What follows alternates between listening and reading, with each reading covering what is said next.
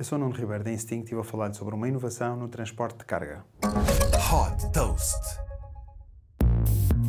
Baleias voadoras. É esta a tradução literal do nome da startup francesa Flying Whales e talvez a melhor forma de descrever os gigantes balões dirigíveis que esta empresa desenvolveu. Destinados ao transporte de carga, estes veículos 100% elétricos são capazes de transportar pelo ar até 60 toneladas de carga a uma velocidade de 100 km por hora.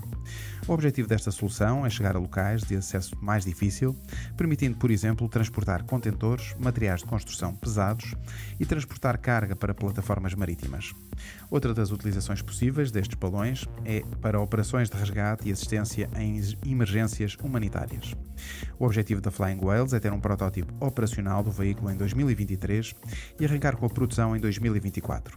A primeira fábrica vai ser construída em França e estão também planeadas outras duas fábricas para servir o mercado americano e asiático.